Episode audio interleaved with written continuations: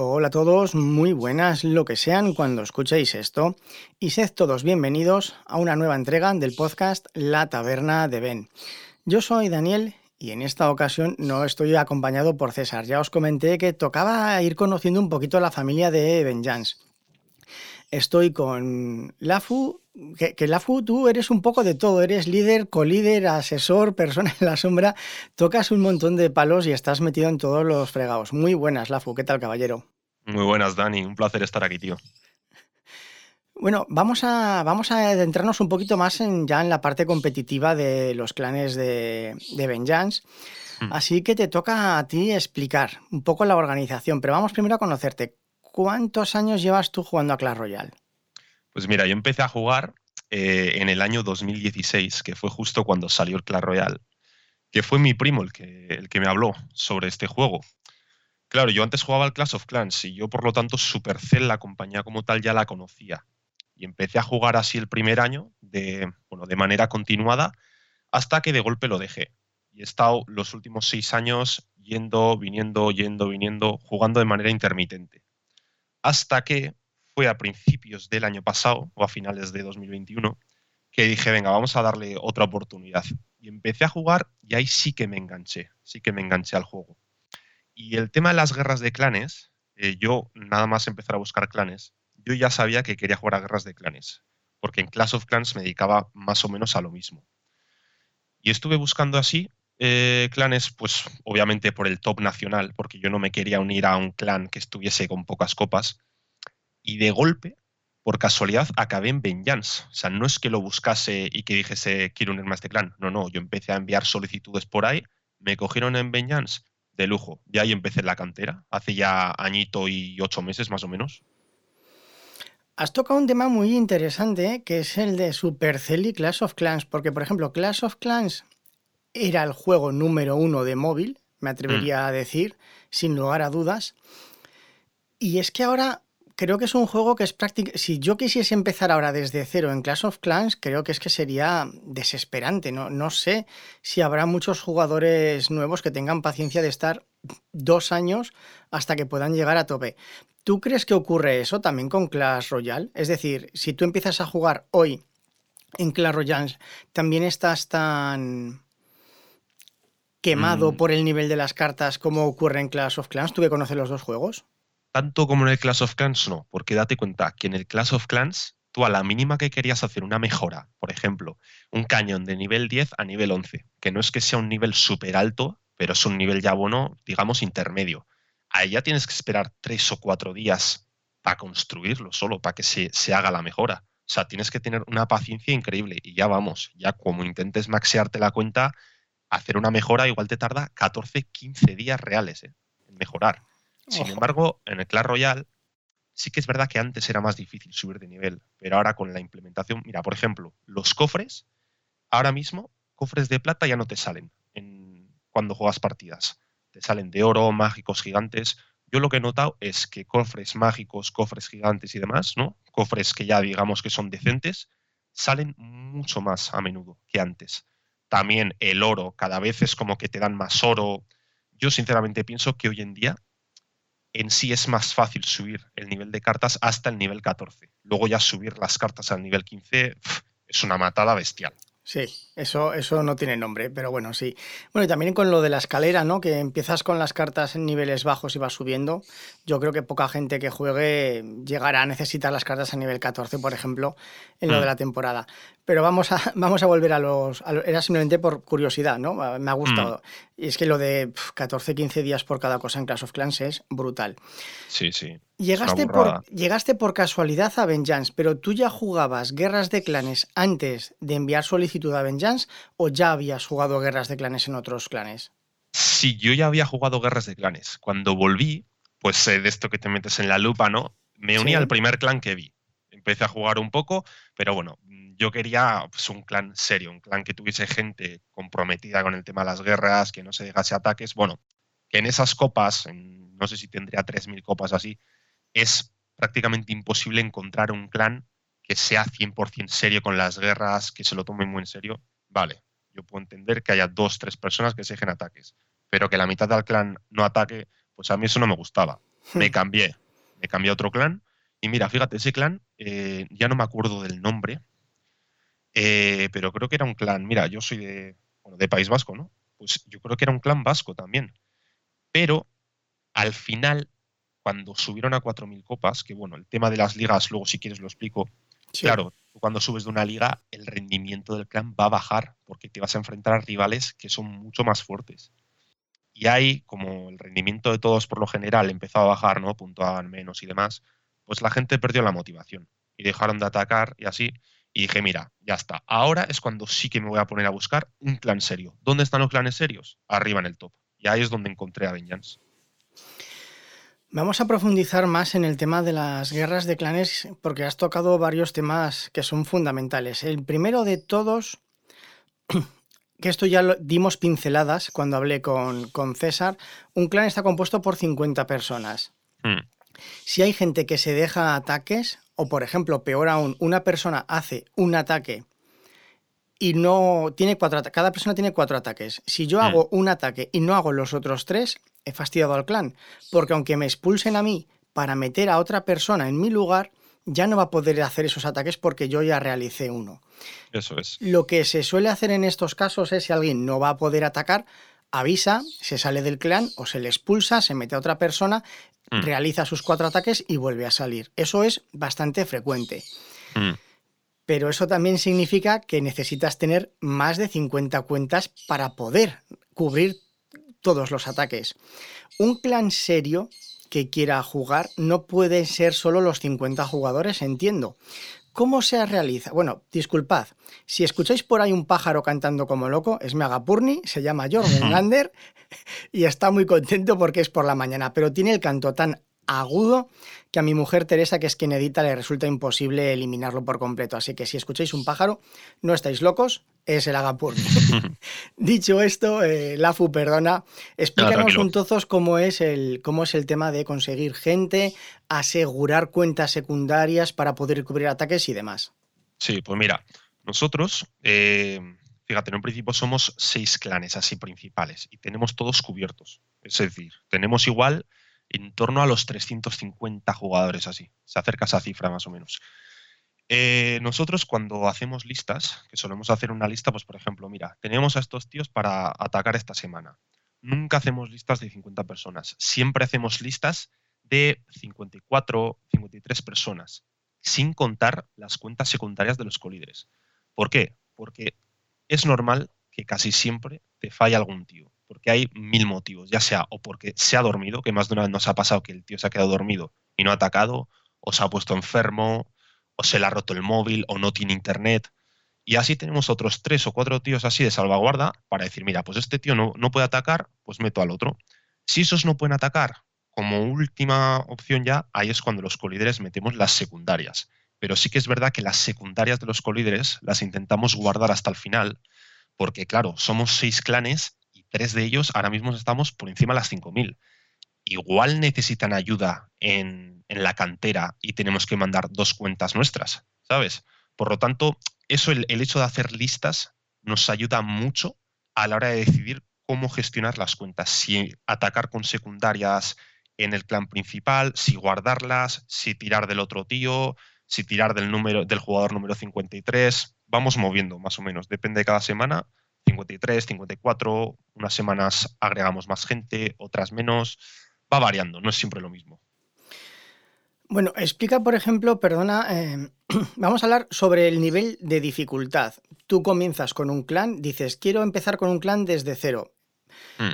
Si una semana ganas, me parece que, bueno, yo esto ya lo expliqué con César, compites contra otros cuatro clanes, el que gana se lleva 20 puntos, la mm. última semana del mes se lleva 100 puntos, es decir, puedes ganar un mes 180 o 200 copas como máximo. Mm. Tened en cuenta que para llegar a 4.000 copas estamos hablando de años. Sí, sí, sí, tardas bastante, la verdad años.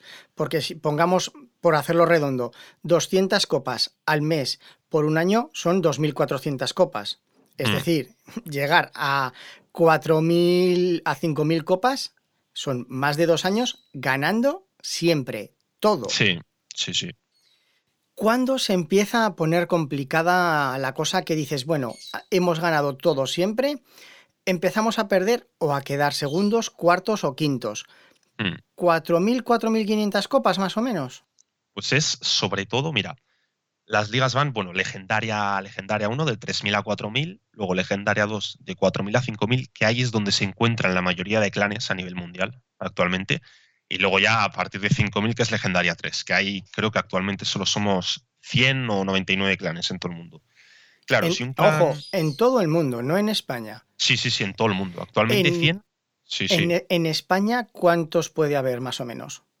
Pues mira, te lo miro ahora mismo, pero en España yo calculo ¿Tres o cuatro? igual algo más, pero no muchos más, ¿eh? Mira, actualmente somos, Calalas el número uno, sí, 13 clanes somos. 13 13 clanes, clanes en España. sí, 13 clanes. Y unos tienen todo el mundo. Pues ojo, España le pega, ¿eh? Sí, pero claro, date cuenta, es que yo lo que digo, que sinceramente, Legendaria 2, o sea, de las 4.000 a las 5.000 copas, el matchmaking antes era más difícil. Ahora es más fácil porque hay más clanes. Pero antes era más difícil, eh, pues yo que sé, sumar 37.000 puntos al día o así. Madre mía. Claro, llegar a, a 5.000 copas tienes que tener un clan bueno, pero tampoco es que me parezca la cosa más difícil del mundo. Lo difícil, lo verdaderamente complicado es mantenerse por encima de las 5.000, que ahí se mantienen muy pocos, porque ahora te he dicho que hay 13 clanes españoles eh, por encima de las 5.000, igual al terminar la temporada estamos 5 o 4 que nos hemos Claro. mantenido Claro. porque la gente va a bajar, porque es, es luego te explico por el tema del matchmaking, que nos toca contra clanes de, de Liga Legendaria 2 que lo tiene más fácil, o sea, esto es algo que deberían solucionar, pero de momento parece que no le están dando mucho cariño al tema de las guerras. Bueno, vamos a hablar de la organización, que es lo que a mí más me fascina. Mm, Mm. Seis clanes, 350 y tantos jugadores. No sois todos españoles, evidentemente. Más o menos, No, ¿cuántos países, bueno, de Latinoamérica, me imagino que habrá bastantes. ¿De cuántas nacionalidades estamos hablando en, en la familia de Vengeance? Pues a ver, eh, eh, estadounidenses creo que ahora no tenemos, pero hemos tenido. Sudamericanos tenemos bastantes. Del continente africano también. Europa del Este. Es que hay tantos países que no sabría decirte, sinceramente. Bueno, te- hablamos ya de continentes directamente, entonces. Sí, sí, ha- hablo de continentes porque no me sé ni los países en, en muchos casos. Qué barbaridad. Me imagino que entonces el idioma que utilizáis es el inglés mayormente. Sí, por suerte todos entienden inglés y es fácil comunicarse con ellos.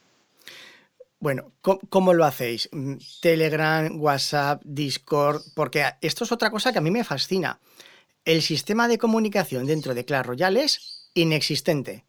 Hmm, Sí, sí, mira, pues antes teníamos, eh, pues bueno, un grupo de Telegram, porque antes se usaba más el Telegram, sobre todo aquí en España. Después eh, creamos un grupo de WhatsApp para comunicarnos entre todos, hasta que hace poco decidimos ya eh, pasarnos a Discord. Y sinceramente ha sido de las mejores decisiones que hemos podido tomar. Sí. porque el Discord te permite un nivel de gestión de jugadores, de clanes, de todo, que el WhatsApp y el Telegram que no te lo, no te lo da. Es imposible. Imposible. Es que Telegram y WhatsApp yo creo que está más pensado para canal de difusión sin Sí. interacción, por así decirlo. Sí, sí, opino lo mismo, sí, sí. Vale, bien. Entonces, ahora, hace poquito, os habéis pasado a, a Discord, pero claro, también ah, va- vamos a hablar. Cada clan, bueno, los jugadores en estos casos me imagino que ya saben lo que tienen que hacer y que no tenéis que ser polis de guardería como a lo mejor tenía que serlo para lograr llegar hasta esas 5.000 copas, ¿no? Mm. Mm, Pero, ¿qué tenéis? ¿Cuántos líderes, cuántos colíderes tenéis? Es un número que va fluctuando. ¿Es tan importante, por ejemplo, tener muchos colíderes dentro de un clan? Cuéntanos un poco la gestión interna de cada clan y a nivel grupal, porque hay muchos jugadores que van pasando de un clan a otro, que esto tiene que ser una locura también. Sí, pues mira, el tema de la cantidad de colíderes que hay así, de líderes, es que eso varía mucho de, clan a clan, varía mucho y depende mucho de las personas que tengas. Es decir, yo he conocido gente que son dos tíos que son capaces de llevarte un clan de 50 personas a la perfección y luego otros clanes que tienen 7 u 8 colíderes, pero por X o por Y, ya sea porque bueno, no se coordinan bien entre ellos o no se les da tan bien la gestión, pues entre 7 y 8 personas no son capaces de, de coordinar un clan de, 50 personas o incluso de menos personas. Hmm. Por ejemplo, en Vengeance nosotros somos seis clanes principales y en total, contando líderes y colíderes, seremos unas 21, 20 personas, más o menos. O sea, tres o cuatro por cada clan, más o menos. Sí, sí, más o menos sí. Poquito. Hmm. Y claro, ¿qué es lo que pasa? Yo no, no lo digo porque Vengeance sea mi clan ni, ni para fardar ni nada, pero yo sinceramente pienso que tener mejor equipo que el que tenemos en Vengeance es muy difícil, porque somos 21 personas que nos complementamos muy bien entre todos. Si a uno se le pasa una cosa, el otro se da cuenta y viceversa, ¿no? Todos pues, ponemos pequeñas piezas y al final conseguimos construir una maquinaria que funciona a la perfección. Claro, para el, perdona que te corte, para el oyente que no, no tenga muy claro cómo es esto, tened en cuenta lo que esto implica es, mm, yo estoy en un clan, hay tres personas que, no pueden jugar por la razón que sea. Hmm. Yo no tengo más cuentas, tengo que hablar con Lafu, mandarle un mensaje, decir, oye, necesito tres jugadores. Él tiene que encontrar tres jugadores que estén disponibles, que no hayan gastado sus ataques para poder entrarlos, pero no pueden entrar directamente en el clan, hay que mandarles una invitación, tiene que estar generada, hmm. tienen que entrar, luego si a lo mejor uno de los colíderes o de los líderes es el que no ha podido jugar, expulsarlo es más difícil, si no se ha expulsado él mismo, hmm. hay que quitarle, hay que degradarlo hasta poder expulsarlo, luego hay que volver a meterlo, hay que volver a darle el, es decir, mm, parece fácil, pero no es pulso un botón, entro, pulso un botón, salgo. Mm. Sí. Sí, mira, por ejemplo, eh, en Vengeance eso lo tenemos más fácil porque nunca somos 50 tíos dentro del clan. Nunca. Normalmente solemos estar, yo qué sé, 30 cuentas así, porque hay mucha gente que lo que hace es, vale, yo me meto, te juego los cuatro ataques y luego me salgo porque tengo claro, tenemos mucho jugador competitivo y si tienen partidos así, se tienen que salir, se tienen que unir al respectivo clan para jugar los torneos y demás y siempre hay huecos por si tenemos que meter alguna secundaria o alguna cuenta a última hora. Claro, nosotros los colíderes en Discord tenemos un grupo donde estamos todos. O sea, todos los colíderes de Vengeance, KMKC, eh, Plato en plan, estamos todos. Y ahí decimos, mira, me faltan, yo qué sé, me van a faltar estos tres tíos en KMKC. ¿Tenéis cuentas? Y ahí hablamos todos y decimos, sí, pues mira, yo tengo esta secundaria o, claro, primero preguntamos, porque no siempre tienes que meter cuentas para ganar. Hay muchas veces que dices, matemáticamente el día ya está ganado, pero necesito que me hagas cuatro ataques, aunque sea perdiendo todos, porque si no los haces, puede que nos adelanten. Pues dice, vale, pues te meto una secundaria con nivel bajito, te hago los cuatro ataques, te consigo 400, 500 puntos y pista. Claro, siempre hay que especificar para qué quieres esas cuentas si es para puntuar bien, si es simplemente para conseguir 400 puntos más y así para poder filtrar nosotros y decir, vale, pues te voy a mandar a esta secundaria o le puedo contactar a este mi clan que no ha hecho los ataques. Es ir moviendo más o menos. Teniendo en cuenta las diferencias horarias de un país a otro, porque ya hemos hablado de continente. Esto, mm. claro, la gente que no tenga ni idea tiene que tener en cuenta que los la guerra de clanes dura toda la semana. Mm. Pero tenemos entrenamiento que es lunes, martes, miércoles. La guerra como tal comienza el jueves y dura cuatro días. Es decir, tienes de jueves, tienes 24 horas, tienes mm. cuatro, etapas de 24 horas. Cuando te pasan esas 24 horas, has perdido el día 1 de guerra. Si te has mm. dejado ataque sin hacer, has palmado puntos. y el, cuarto día de guerra, que es el domingo, termina por lo tanto el lunes y el lunes más o menos al mediodía es cuando vuelven a comenzar los entrenamientos. Si tú estás en Canadá y otro de tus jugadores está en, África, pues claro, mm. la diferencia horaria de comunicación y para cuando le empieza la guerra uno u otro es totalmente distinto. Esto es otro grado de complejidad también que tenéis que tener en cuenta. ¿Cómo solventáis la diferencia horaria para saber si a una persona le quedan horas para atacar o no? Pues eso nosotros lo que decimos es, claro, em, al principio decíamos, los ataques tienen que estar hechos antes de las, yo qué sé, 11 a.m. hora española. Eso ya no lo hacemos, porque te va a ver un tío de Australia y va a decir, este tío es tonto. Claro porque esa hora no es en mi país. Pues lo que hacemos es, mira, vosotros, si yo que sé, si hay un australiano que en el clan juraría que no hay, vamos, pero claro, ahí yo que sé, son ocho horas menos o no sé cuánto será. Pues decimos, pues tú te fijas en el marcador que tienes en el juego y ahí ese marcador ya está preestablecido con la zona horaria de, ¿Dónde vives tú? Claro. Eso es, eso es lo bueno, que ahí te va a marcar verdaderamente a ti cuántos te quedan. O sea, cuántas horas te quedan. Igual a un tío de Australia le quedan siete horas, pero a un tío de Estados Unidos le queda una o no le quedan horas, ¿sabes? O sea que eso, eso es fácil de, gestionar, que la zona. Al principio parece más difícil, pero, pero no. Y otra cosa que yo no entiendo, cómo Clash Royale no lo facilita, porque tenéis que utilizar páginas web externas a Supercell. Estamos mm. hablando todo el rato que un clan son 50 personas con cuatro mazos, son 200 ataques. Sí. Y tú tienes jugadores que entran al clan, juegan sus cuatro ataques y se van. Mm. Ya te han ocupado esos cuatro ataques, pero dentro del propio Clash Royale tú eso no tienes una forma de llevar una organización o una gestión. No.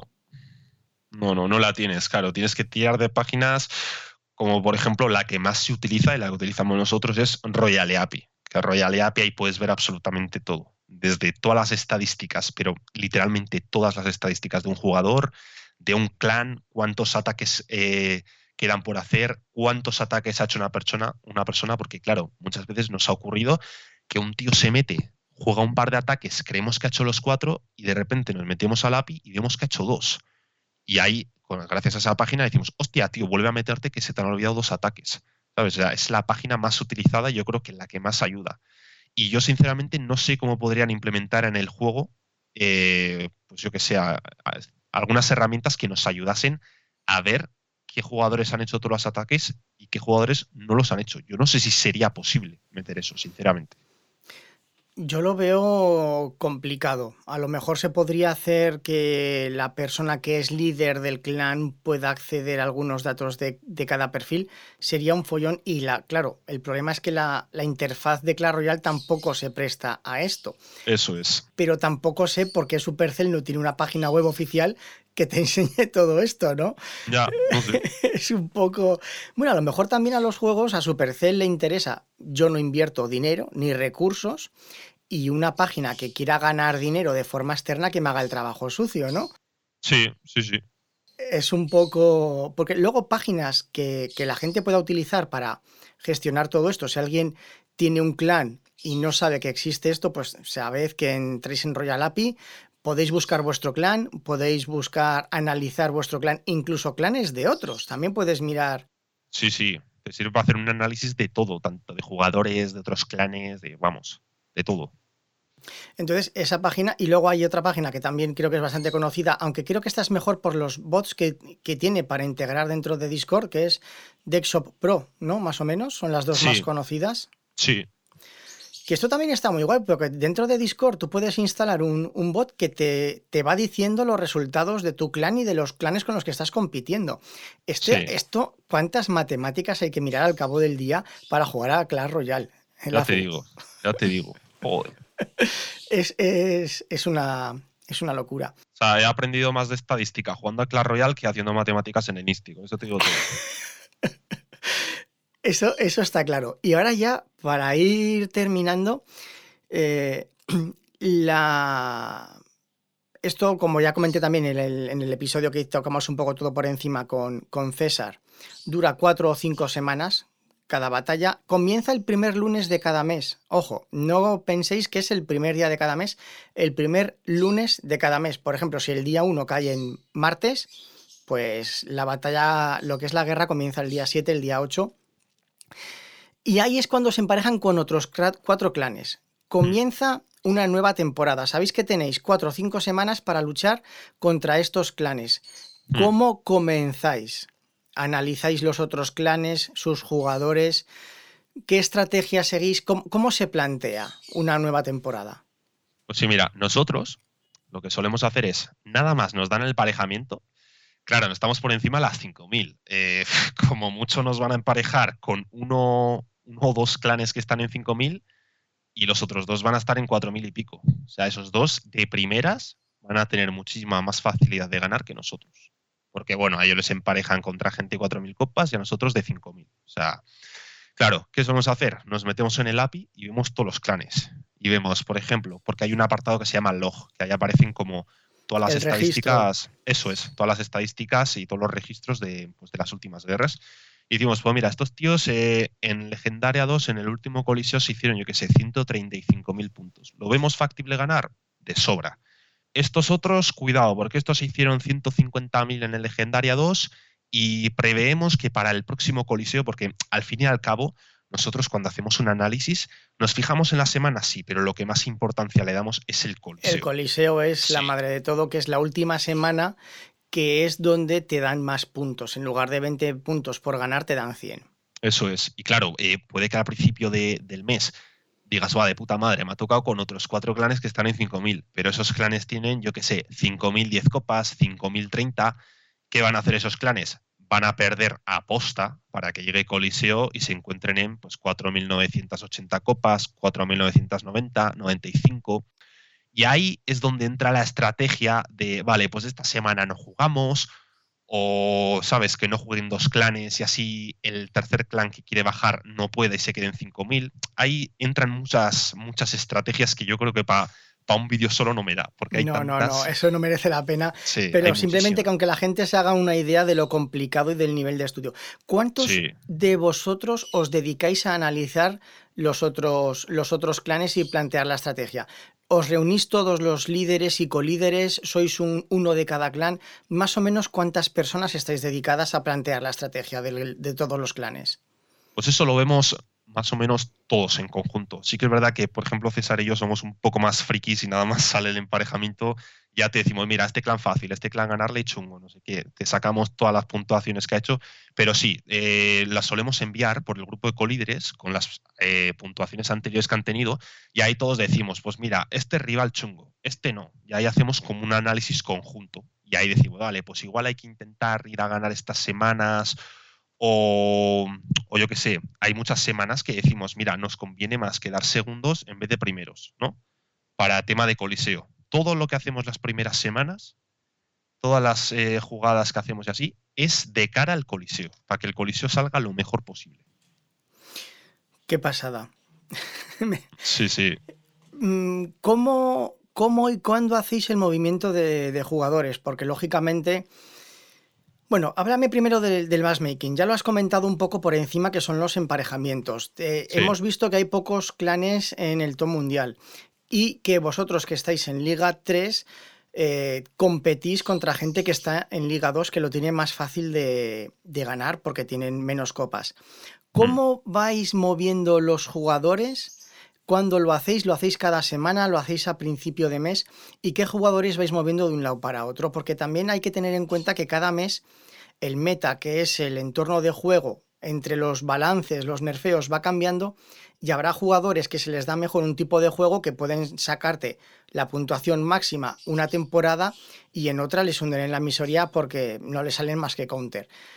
Hay muchos matices que esto lo tendremos que ir hablando en otros episodios, pero simplemente hace una, unas pinceladas por encima. Sí, pues mira, nosotros tenemos un Excel que ahí aparecen, mira, tenemos un Excel con todos los clanes de la familia. Y ahí aparecen todas las puntuaciones que han tenido todos los jugadores durante todas las semanas de, bueno, del mes. ¿En qué nos fijamos para bajar a un jugador? A mí si hay un tío que me suele puntuar bien y una semana de golpe, mm, yo qué sé, en vez de hacerme...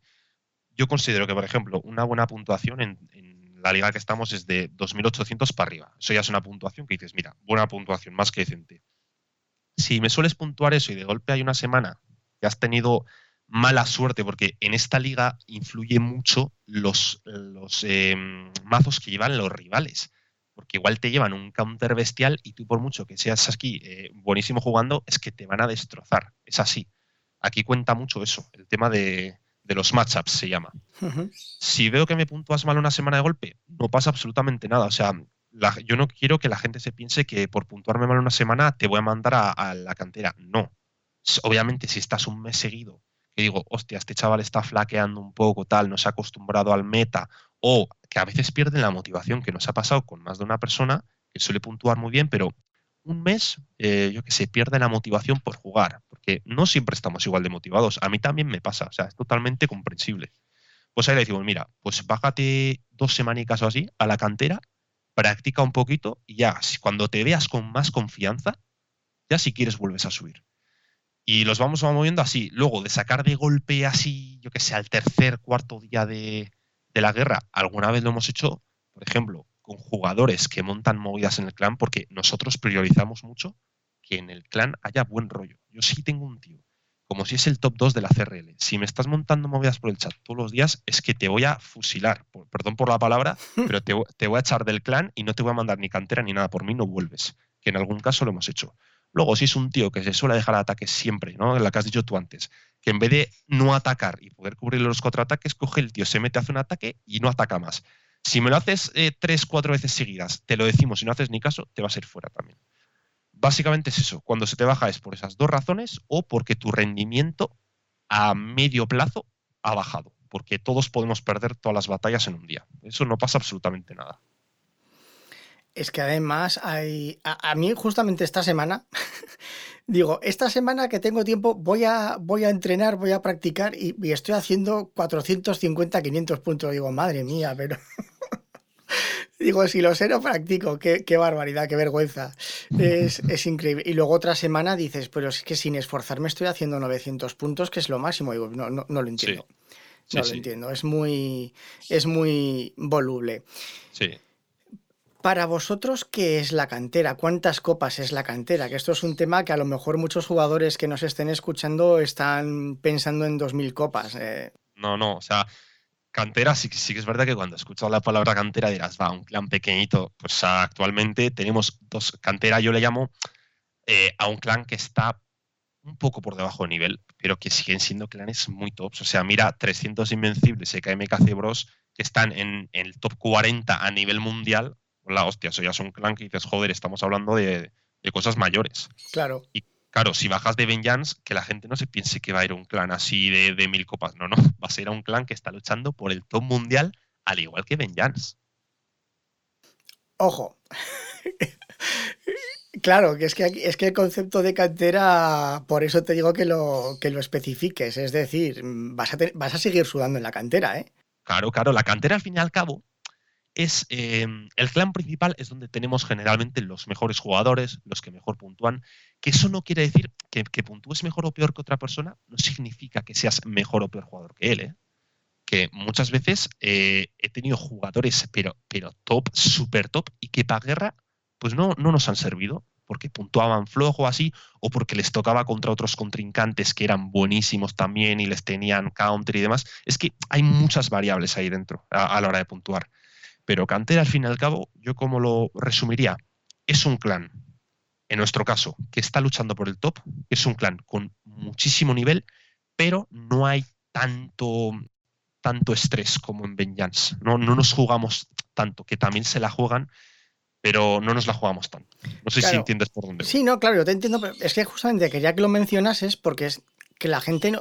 ¿De qué le sirve a Vengeance una cantera con jugadores que no podrían estar directamente dentro de Vengeance. Es que mm, el Real, por poner un símil muy ridículo, el Real Madrid no va a tener de cantera jugadores de cantera para un partido de la liga, uno de tercera regional, ¿no? No, no le serviría de nada. Tiene que ser alguien que también esté dentro. Hmm. Por eso digo que el concepto de cantera, a lo mejor la gente tú escuchas cantera y a lo mejor piensas en algo, dices, bueno, ahí, ahí, están un poco apartados que ni sabemos sus nombres. No, no, no. Aquí cantera también es algo que es realmente muy top. Y hmm. entrar en la cantera de Benjas me imagino que no será nada sencillo. No, no. Si alguien quiere entrar, imagínate, un supuesto, nos está escuchando un chaval que está en un clan que está en 3.000, 3.500 copas y que puntúa 3.000, 3.200 copas cada semana. Dice, va, yo estoy sacando buena puntuación, voy hmm. a entrar en Vengeance no es exactamente así, ¿verdad?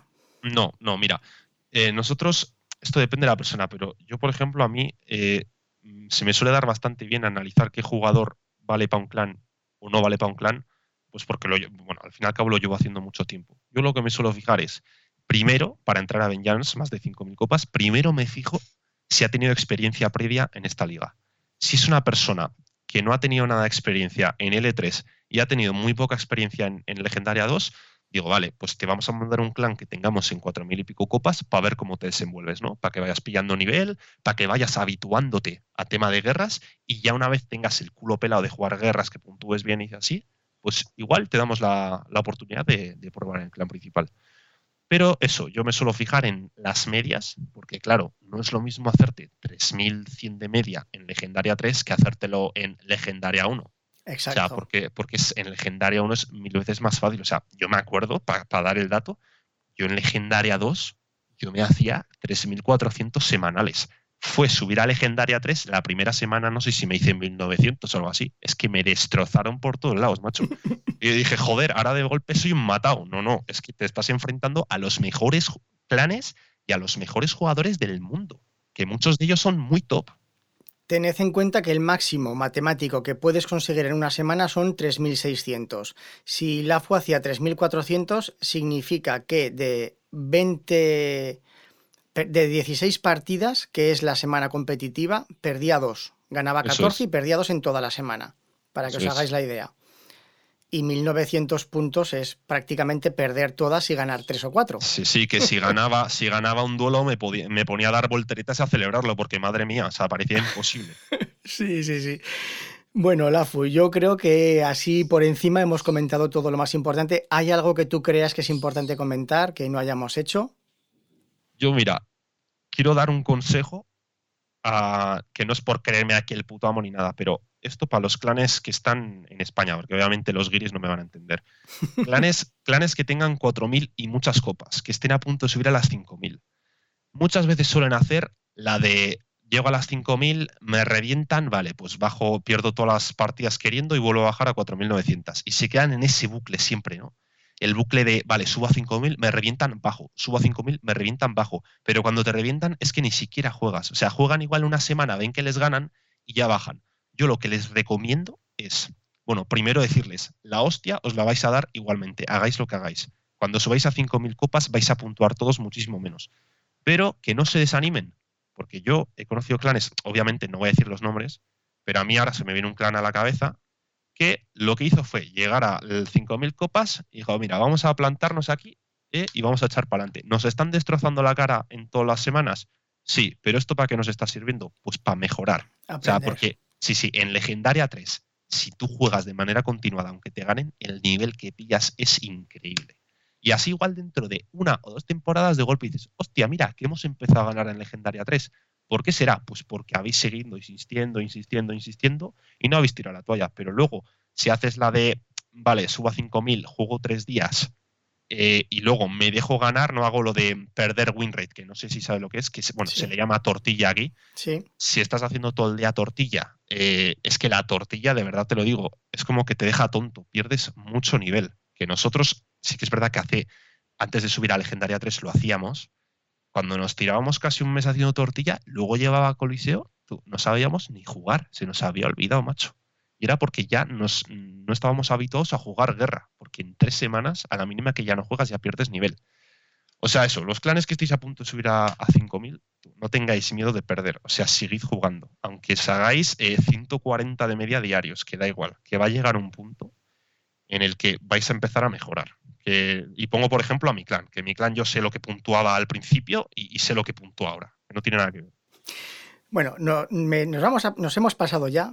Tere, Tere, cariño, perdóname, pero ya que tú has dicho esto, yo voy a dar un, dato mucho más terrenal, mucho más mortal, porque claro, aquí la FU y César y todos los de Beñans hablan de unos niveles estratosféricos que para la mayoría de los jugadores no son, no son ni medio normales, ni siquiera para mí.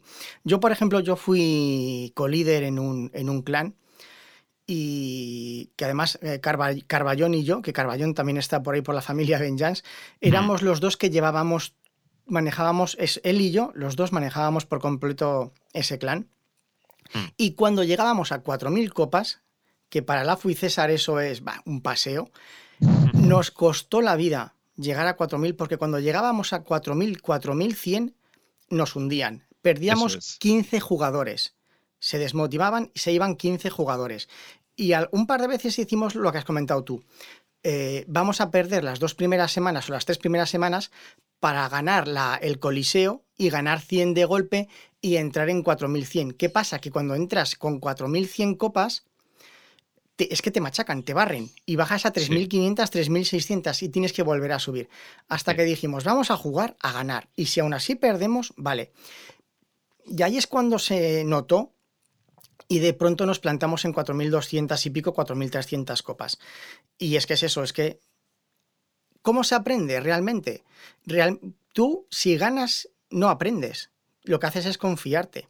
Eso es. Cuando te pierdes y pierdes y pierdes y pierdes y pierdes y luego ganas, ahí es cuando has aprendido. Hmm. Correcto. Y ahora ya sí, por mi parte nada más. Perdón. Teresa, por extendernos demasiado. eh, Lafu, muchísimas gracias por tu participación y, y mucha suerte en la guerra. Nah, gracias a ti, Dani. Un saludo a todos y hasta la próxima.